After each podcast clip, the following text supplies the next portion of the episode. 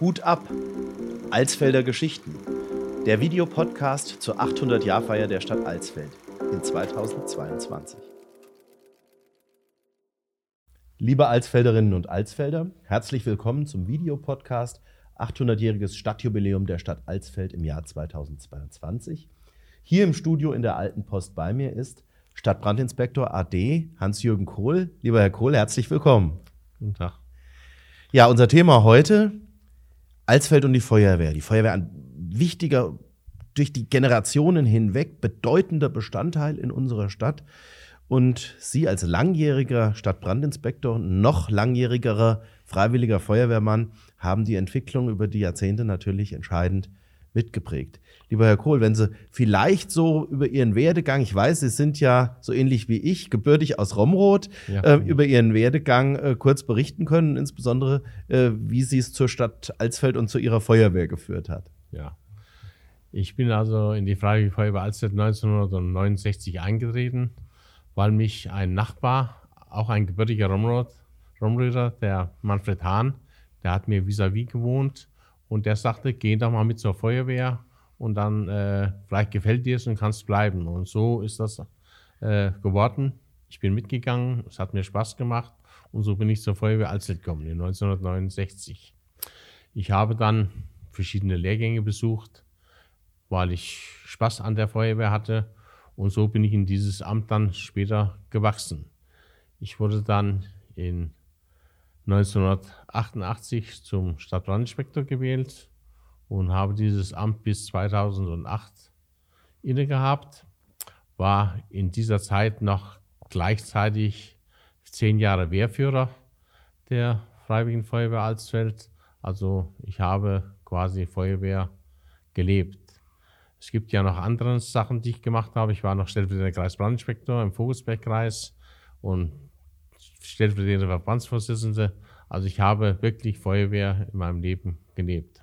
Absolut, ein Leben für die Feuerwehr. Was ich auch ganz vergessen habe, nicht nur Stadtbrandinspektor AD, sondern Ehrenstadtbrandinspektor. Ja. Das äh, äh, nach über 20 Jahren Tätigkeit äh, und so vielen Verdiensten natürlich ähm, die erworbene Ehre. 1969 es ist eine Binsenweisheit, dass die Feuerwehr damals wahrscheinlich ganz anders war, als das heute der Fall ist. Ähm, aber welche Persönlichkeiten, welche Fahrzeuge, welches Leben haben denn damals die Feuerwehr geprägt? Die Feuerwehr damals hatte ja eine neue Wache bekommen in 1969 und äh, Helmut Knirm war damals Wehrführer und Erwin Heiser war stellvertretender Wehrführer. Da war die Gebietsreform ja nicht mhm. zu diesem Zeitpunkt. Äh, und wir hatten also eine neu gebaute Feuerwache, hatten alles neu, muss man sagen, wie heute auch. Nur es war, das Land Hessen hat dort damals sehr viel Geld investiert, weil man eine Stützpunktfeuerwehr als Modell gebaut hat. Das wollte man hessenweit so machen. Mhm. Und die war also sehr groß gebaut für damalige Verhältnisse. Und man bekam lauter neue Fahrzeuge. Nur mal zum Beispiel, es wurde ein LF16 und ein TLF16 von der Stadt erworben für damalig 150.000 D-Mark. Alle anderen Fahrzeuge, die wir in der Halle stehen hatten, waren geschenkt. Hm. Hat das Land einfach so einem gegeben. Ne? Was also dann nie mehr passiert ist. Wie gesagt, also alle Fahrzeuge, bis auf die zwei, wurden nicht gekauft, sondern vom Land uns zur Verfügung gestellt. Es war aber auch damals so, wir haben damals sehr viel überörtliche Einsätze gefahren. Äh, nicht wie heute, wo sämtliche Feuerwehren in den Nachbargemeinden groß aufgestellt werden. Wir sind also quasi überall hingefahren. Wir sind zu meiner, zu meiner Zeit sogar bis nach Wallenroth gefahren zum Löschen oder nach Ulrichstein, mhm, mhm, was also schon ganz erheblich war. Des Weiteren hatten wir die Bundesautobahn, wo der Verkehr dann ja nach und nach immer mehr wurde. Ganz einfach, hauptsächlich der Lkw-Verkehr war damals schon ein großes Problem, weil die Fahrzeuge waren noch nicht so ausgestattet mit Bremsen und Reifen, wie das heute der Fall ist. Mhm. Damals haben wir sehr viele Reifenbrände gehabt, was heute kaum noch vorkommt. Also mhm. auch sehr schwere Unfälle mit LKWs hauptsächlich. Okay. Und da sind wir gefahren quasi von der Raststätte Grünberg bis nach zum Hattenbacher Dreieck. Das war unser Aufgabengebiet. Mhm, also durchaus bedeutendes Einsatzgebiet auch. Waren die Einsätze auch damals schon so häufig wie heute mit bis 300 Einsätze im Jahr und mehr? Ja, die waren auch schon häufig. Die größte Einsatzzahl hatten wir nach Öffnung der Grenze. Mhm. Ganz einfach. Das war also für uns, da haben wir im Jahr 500 und noch was gehabt. Das war also ganz gravierend. Da haben wir täglich fast drei Einsätze gehabt. Das war schon sehr gravierend für ja, uns ja. Ne? als Freiwillige Feuerwehr. Absolut. Was waren denn die bedeutendsten Einsätze in Ihren Jahren als Stadtbrandinspektor? Ach, die waren vielfältig. Äh, es hängt ja auch dann immer ein Schicksal dran, sage ich mal. Ne? Äh, ist eine Person mit zu Schaden gekommen oder äh, verstorben dadurch. Mhm. das gesamte Stadt, also die gesamte Stadt gibt keine Gasse oder Dings, wo es nicht gebrannt hat. Altstadt war ja für uns immer Alarmzeichen hoch, ganz einfach, weil da war immer Eile geboten und äh, das war schon immer sehr schwierig. Das äh, würde ich sagen, gravierend waren für mich äh, Brand äh, der Ziegelei, äh, Brand äh, am Fulda Tor, unten ein großes landwirtschaftliches Anwesen. Bei der Firma Keck hat es gebrannt. Es hat in der Untergasse gebrannt, am Markt. Also es waren viele, viele Einzelgegebenheiten, dass über die ganzen Jahre, also es war nirgendwo, wo man nicht war. Oder ja. Sägewerk Reiz, äh, mhm. was abbrannte. Äh, das also waren viele, viele große Ereignisse. Mhm. Und der größte Brand von all den genannten? Der größte Brand, pff, äh, wie will man das jetzt? Äh, das war Sägewerk Reiz, mhm. was also sehr groß war. Das war schon ein mächtiges Feuer. Mhm. Wie viele Einsatzkräfte waren es denn ähm, in der Einsatzabteilung der ganzen Stadt so zu den besten Zeiten? Also das kann ich jetzt also nicht mehr so beantworten. Da müsste ich, hätte ich Bücher, hätte ich mhm. äh, Einsatztagebücher lesen müssen, aber wir waren schon sehr stark. Mhm. Also die Feuerwehr Alstedt war schon sehr stark aufgestellt. Also nur die Kernstadt zur damaligen Zeit. Es waren ja alle Handwerksbetriebe, alle mhm. Handwerkmeister waren ja in der Feuerwehr. Ja. Ob das Gottfried Hartmann, Heinrich Rössner, äh, Hans Rössner, äh, viele, viele, viele andere, Rudolf Kurz, äh, alles waren, waren sie in der Feuerwehr und hatten auch Funktionsaufgaben. Mhm. Wie gesagt, also das war, wie das früher üblich war. die Zünfte haben sich ganz einfach in die Feuerwehr sehr stark da eingebracht im Prinzip noch, also unsere Feuerwehr ist ja, also die Kernstadtfeuerwehr 1858 gegründet ja, worden. Ja. Es gab ja Feuerlöschwesen auch davor. Ja, also letztlich haben ja die Zünfte der Stadt schon immer für die Brandsicherheit sorgen müssen. Genau. Mhm. Deshalb, also waren damals, zur damaligen Zeit, waren also alle Unternehmer sehr stark in der Feuerwehr vertreten. Mhm. Also Appell auch heute, kann man ja durchaus sagen. Die Unternehmen sind vielleicht ein bisschen größer, aber das Engagement für die Feuerwehr ist auch in der heutigen Zeit umso wichtiger. Ja, man muss auch sagen, also äh, die Feuerwehr ist immer sehr gut unterstützt worden von den Unternehmen. Äh, ich denke da nur an die Firma Zecker, ne? Mhm. äh, der Herr Krause damals, also das war immer für die Feuerwehr offen. Ich mhm. bin dann immer zu Weihnachten, bin ich immer hingefahren, habe mich bei ihm bedankt, mhm. weil er die meisten Leute freigestellt hat. Er hatte ja auch eine Werkfeuerwehr, mhm. muss man sagen. Und bin ich hingefahren, habe ihm dafür gedankt, dass er uns die Leute immer kostenlos zur Verfügung stellt. Damals war das nicht so mit Lohnfortzahlungen mhm, und so. Mhm, da haben die Unternehmen wirklich noch die Last getragen. Mhm. Und da hat er immer gesagt, ja, wenn ich daran denke, wenn wir hier Sitzungen haben, Meeting und wir haben Entscheidungen über die Firma zu treffen und dann geht dieser Melder und schon ist meine ganze Truppe weg, hat er gesagt.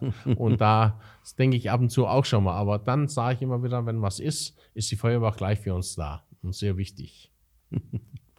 Ja, 1972 Gebietsreform. Was bedeutete das für die Feuerwehr in Alsfeld? Ja, für die Feuerwehr in Alsfeld begann jetzt ein ganz anderer Abschnitt, weil wir auf einmal extrem groß gewachsen waren. Ne? Wir hatten einen Haufen Stadtteile mehr mit Feuerwehrhäusern, all auch nicht in einem guten Zustand.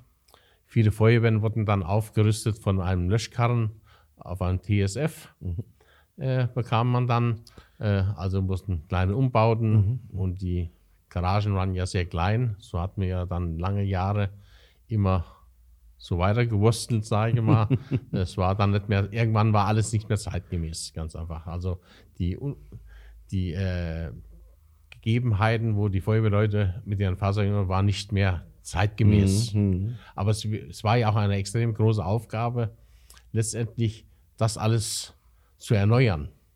Erstmal die ganzen Fahrzeuge mit Tragkraftspritzen, alles wurde ja nach und nach dann auf erneuert und damals waren die auch die Unfallverhütungsvorschriften noch nicht so gravierend äh, in Stein gemeißelt, wie das heute war. Ne? Danach kam das dann immer mehr und irgendwann konnte man dann nicht mehr umhin und musste dann hier und da neu bauen. Ja, das ist auch so eine Periode, 50 Jahre. Ich erlebe das jetzt aus der Position des Bürgermeisters heraus. Wir sind jetzt da, dass wir sagen müssen, eigentlich ist überall wieder Investitionsbedarf, auch gerade im Feuerwehrbereich. Deshalb wird ja in Elbenbrot-Hattendorf ein neues Gerätehaus gebaut, aber weitere werden ja folgen, damit wir eben äh, auch jetzt die neuesten Standards der Unfallverhütungsvorschriften, der, der Fahrzeugstandards und so weiter überhaupt imstande sind einzuhalten.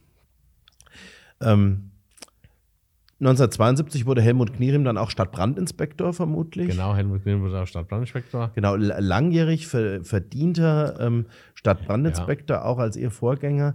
Ähm, Gibt es da Begegnungen, Anekdoten aus der Zeit, die man berichten kann? Helmut Grün war also ein sehr akkurater Mensch, der also alles genau dokumentiert hat.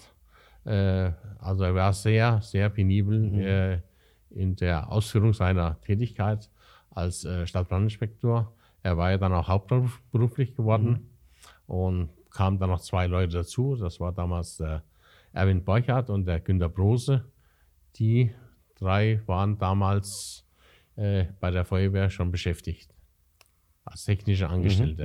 Äh, und so kam ich, Herr Brose starb dann äh, plötzlich an einem Asthmaanfall und äh, dadurch wurde ich gefragt, ob ich nicht gerne auch hier bei der Stadt anfangen möchte. Man hätte an mich gedacht und ich sollte mich doch mal bewerben. Und so habe ich mich dann auch letztendlich beworben und so bin ich auch zur Stadt gekommen. Wie gesagt, das war äh, damals eine andere Zeit. Ja, absolut. Aber also, nichtsdestotrotz hat ja auch damals das Löschwesen und Hohengras an, gerade an professionelle Signalisierung erreicht. Es ist halt immer mit der Zeit, in der man, in der man entsprechend äh, lebt und groß wird. Ja, es gab ja, äh, dann wurde äh, der Artenschutz aktuell, ne, wurde dann immer äh, größer aufgebaut. Erst bekam man vom Land vier Geräte gestellt und so wurde das mit jedem Mal immer mehr.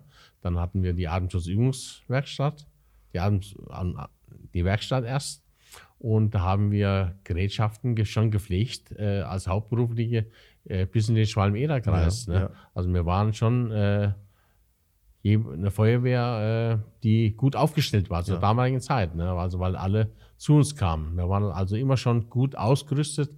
Die Stadt hat immer äh, im Rahmen ihrer Möglichkeit die Feuerwehr also sehr gut gefördert. Das muss man hier mal äh, klar und deutlich sagen, egal wer dran war an Bürgermeister. Ich habe ja angefangen, da war noch Dr. Zwicker äh, Bürgermeister, dann kam der Herr Lippert äh, und so dann der Herr Distelmann, mit dem habe ich ja 20, fast 20 Jahre zusammen äh, meinen Beruf ausgeübt.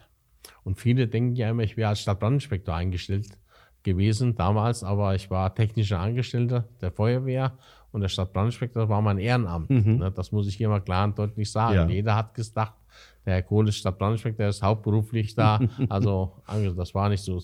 Es hat sich nur ganz einfach gut ergeben. Ja. Man konnte ganz einfach äh, viel abarbeiten. Klar.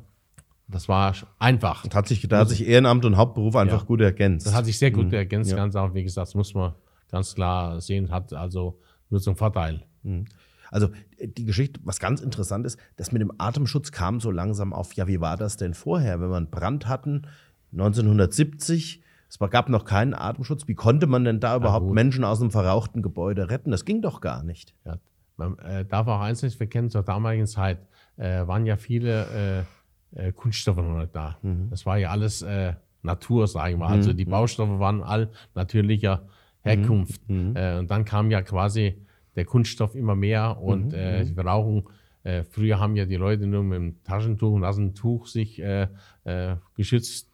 Äh, Aber es wurde ja dann immer professioneller. Ja, ganz einfach ja. mit, wie gesagt, der Arbeitsschutz und was dann alles äh, mit für eine Rolle gespielt hat. Ja, aber selbst, selbst der normale Qualm aus Holz und so weiter kann ja durchaus Ja. so Menschenleben gefährden, wenn man da unter Ja. während, während eines Brandes jemanden rausholen Da muss. hatte man nur äh, eben äh, Masken mit Filter. Äh, mir gab es dann wie nach dem Krieg, halt, Mhm, wie gesagt, mhm, während dem mhm. Krieg. Äh, das war so das einzige Ja, ja. Mittel, äh, was man so damaligen Zeit hatte. Und da hatte man quasi noch die äh, Maske mit, mit quasi mit dem Filter dabei. Mhm. Auch die äh, Ausstattung äh, in Bekleidung.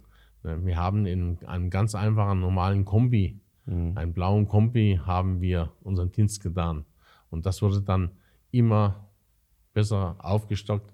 Die Feuerwehrleute sind heute schon wirklich gut geschützt, allein schon Nässe, Kälte. Ne, damals, wir haben nichts gehabt. Wir haben dann bei der Firma Bücking oben, die hat dann äh, Berufsbekleidung gemacht, haben wir dann Parker an, angeschafft. Aber letztendlich in der heutigen Zeit, nach und nach, wurde das immer besser. Schuhwerk, Stiefel, alles wurde wirklich äh, besser für die Feuerwehrleute. Ja, ja. Sie haben ja auch das Ehrenamt, sagen wir, mal, gemacht äh, und äh, man muss auch so Leute gut ausstatten. So ist es. Das ist uns auch in der Stadtpolitik ganz wichtig. Wann gab es denn die erste Drehleiter? Die erste Drehleiter, die erste Drehleiter, oh, die gab es schon zu Helmut Knirms Zeiten. Das war eine DL18, also 18 Meter. Mhm. Das war schon äh, damals was Besonderes, die dann nach Romrod ging. Mhm. Die war dann- Abgegeben wurde Ja, sozusagen. Ja, wie gesagt. Und dann äh, später kam dann die DL30 äh, neu. Das war dann schon ein Novum. Mhm. Man konnte jetzt also das Feuer sehr gut von oben bekämpfen und äh, die Nachbarn bekamen dann nach und nach auch was. Also äh, man stand dann nicht mehr so alleine Ja. da wie früher. Aber wir haben erstmal, sage ich mal, den anderen mehr geholfen. Heute ist hier das viel breiter aufgestellt. Heute kann man auch von den Nachbarn schon mal eine gute Hilfe erwarten. Ja, ja, ja. Und der Zusammenhalt erstmal zwischen den Stadtteilen, aber auch mit den Nachbargemeinden, ähm, das hat sich ja dann auch sozusagen mehr entwickelt und neu aufgebaut. Ja gut, es gibt, es gab immer bei Feuerwehr gab es auch Konkurrenzdenken. Das, das darf man auch nicht, äh, schließe ich mich auch nicht mit aus. Äh, das war immer, man wollte immer seine Feuerwehr als Bestes darstellen. Äh, ist ganz, ist ganz ist ja verständlich. Äh, aber wie gesagt, wir haben mit den Stadtteilen immer einen guten Kontakt gehabt, sind auch gut integriert worden. Es gibt überall mal Probleme, dass, sonst kämen Menschen nicht zusammen oder aber letztendlich gab es doch immer ein gutes Miteinander. Man hatte auf einmal mehr Manpower, ganz einfach. Frauen waren ja damals noch äh, sehr rar in der Feuerwehr und das fing dann erst an mit der Jugendfeuerwehr.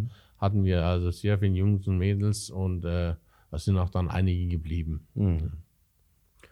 Ein weiterer Teil oder eine weitere Abteilung unserer Alsfelder Feuerwehr, Sie haben es ja gerade schon angesprochen, ist die Jugendarbeit. Mittlerweile haben wir ja sowohl Jugendfeuerwehr als auch Feuerfüchse, also eine Kinderfeuerwehr. Wie wichtig ist das aus Ihrer Sicht, Jugendarbeit zu machen? Jugendarbeit äh, war immer sehr wichtig. Äh, man hat das in den Jahren, bei uns hat man das schon sehr stark gefördert. Das muss man äh, sagen, weil äh, ganz einfach Jugendarbeit war wichtig. Alles, was nachkam, war, war Jugendfeuerwehrleute, die in die aktive Ja. Abteilung überwechselt sind. Es hat nur die Problematik gehabt, wir hatten hier nicht genügend Arbeitsplätze. Es sind viele Top-Leute, die wir gehabt haben in der Jugendfeuerwehr, die auch noch bis zum Abitur bei uns geblieben sind und dann waren sie auf einmal weg. Wirklich sehr gute Leute, das muss man sagen. Wären die, hätten die hier einen Arbeitsplatz gehabt, hätten wir die Feuerwehr bedeutend besser aufgestellt gewesen. Also ist sozusagen die An Ansiedlung von Arbeitsplätzen in der Stadt letztlich auch ein Effekt dafür, dass es in der Stadt sicherer wird im Sinne des Brandschutzes. Absolut. Wie gesagt, wenn dann äh, die Leute auch zur Feuerwehr kommen, sage ich mal, das ist äh, eine Sache, die sehr wichtig ist, aber Ja. äh, hier und da bleibt schon mal jemand hängen, sage ich mal, der dann doch Interesse zeigt. Äh, alle werden sich kein Interesse zeigen, aber äh, hier und da ist das schon. Und wer in der Jugendfeuerwehr war, der hat eine gewisse Verbundenheit, äh, der kennt die Struktur, der ist dann vielleicht auch mal weg. Und wenn er wieder wiederkommt, äh, vielleicht kommt er ja dann wieder. Ja, klar. Also das war, also Feuerwehr war, Jugendarbeit war also schon sehr, sehr gut.